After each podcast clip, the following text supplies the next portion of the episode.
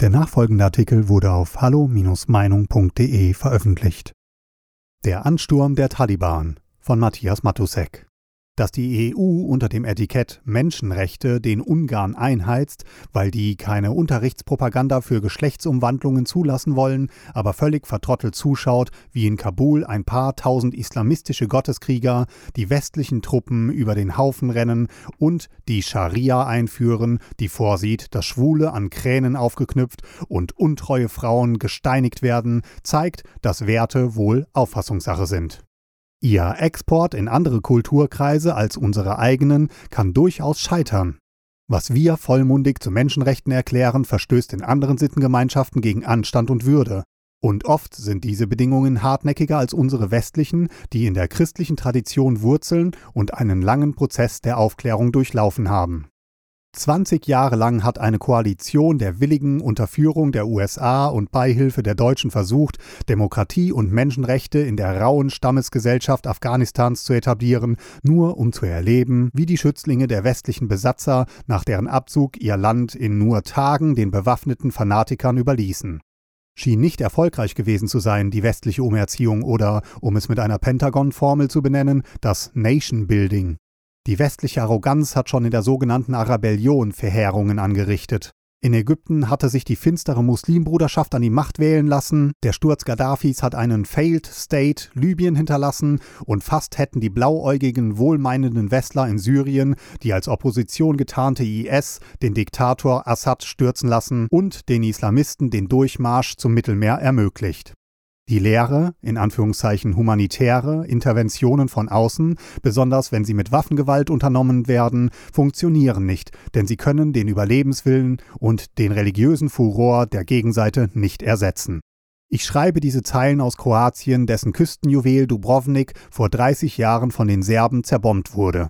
Start für einen Bruderkrieg von zwei im sozialistischen Jugoslawien zusammengeschlossenen Bundesstaaten, beide durch religiöse Bekenntnisse getrennt orthodoxe Serben gegen katholische Kroaten. Vor zwei Wochen wurde hier der Tag des Siegers und der heimatlichen Dankbarkeit gefeiert, das Ende eines innerstaatlichen und weitgehend sinnlosen Abschlachtens entlang ethnischer und religiöser Grenzverläufe. Meist stand die UNO mit ihren Beschlüssen und Resolutionen hilflos an der Seitenlinie und konnte das größte Verbrechen des Krieges, die systematische Ermordung von 8000 Bosniaken in Srebrenica, nicht verhindern. Die Lehre? Wir müssen uns wohl damit abfinden, dass Unrecht geschieht, und meistens vergrößern wir es, wenn wir uns, besonders wir im Westen, einmischen. Doch zurück zur aktuellen Lage in Afghanistan. Hier zeigte sich einmal mehr, wie durchdacht die Außenpolitik des vielgeschmähten Donald Trump tatsächlich war und wie stümperhaft sein offensichtlich nervenschwächerer Nachfolger im Amt den lang ersehnten und vorsichtig kalibrierten Rückzug überstürzte die Operation Enduring Freedom in Gang gesetzt unter Präsident George Bush als Strafaktion nach dem Terrorakt gegen das World Trade Center am 9. September 2001, unter anderem in der Hoffnung, den in Afghanistan vermuteten Terrorfürsten Osama bin Laden zu ergreifen, ist der längste Krieg der USA. Und er endet mit einer vergleichbar schmählichen Niederlage wie in Vietnam, einem vergleichbar schändlichen Rückzug. Auch die deutsche Seite hat in diesen letzten Tagen kläglich versagt. Offenbar hatte der stellvertretende deutsche Botschafter schon vor Tagen auf die sich zuspitzende Lage in Kabul hingewiesen. Allerdings gab es in dieser in Sommerlaune und Wahlkampf sich auflösenden dysfunktionalen Regierung keinen ernsthaften Abnehmer für diese Wahrnehmungen. Außenminister Heiko Maas ließ vor gerade zwei Monaten im Bundestag verlauten, er glaube nicht an einen Sieg der Taliban in nur wenigen Wochen und Verteidigungsministerin Kramp-Karrenbauer dürfte froh sein, dass ihre amerikanischen Kollegen geholfen haben, zumindest das deutsche Botschaftspersonal auszufliegen.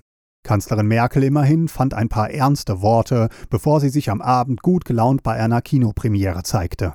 So wie beim Totalversagen in der Flutkatastrophe wird es nun darauf ankommen, wem das Desaster im Wahlkampf hilft. Wenn sich die Grünen true bleiben wollen, müssten sie dem zu erwartenden Flüchtlingsstrom sowie den Syrern 2015 ihr Refugees Welcome entgegenrufen und die Grenzöffnung verlangen. Auch auf das gehabte Risiko hin, dass sich unter die bärtigen jungen Männer entschlossene islamistische Terroristen mischen. Wir gehen aufregenden Zeiten entgegen. Weitere Beiträge finden Sie auf hallo-meinung.de. Wir freuen uns auf Ihren Besuch.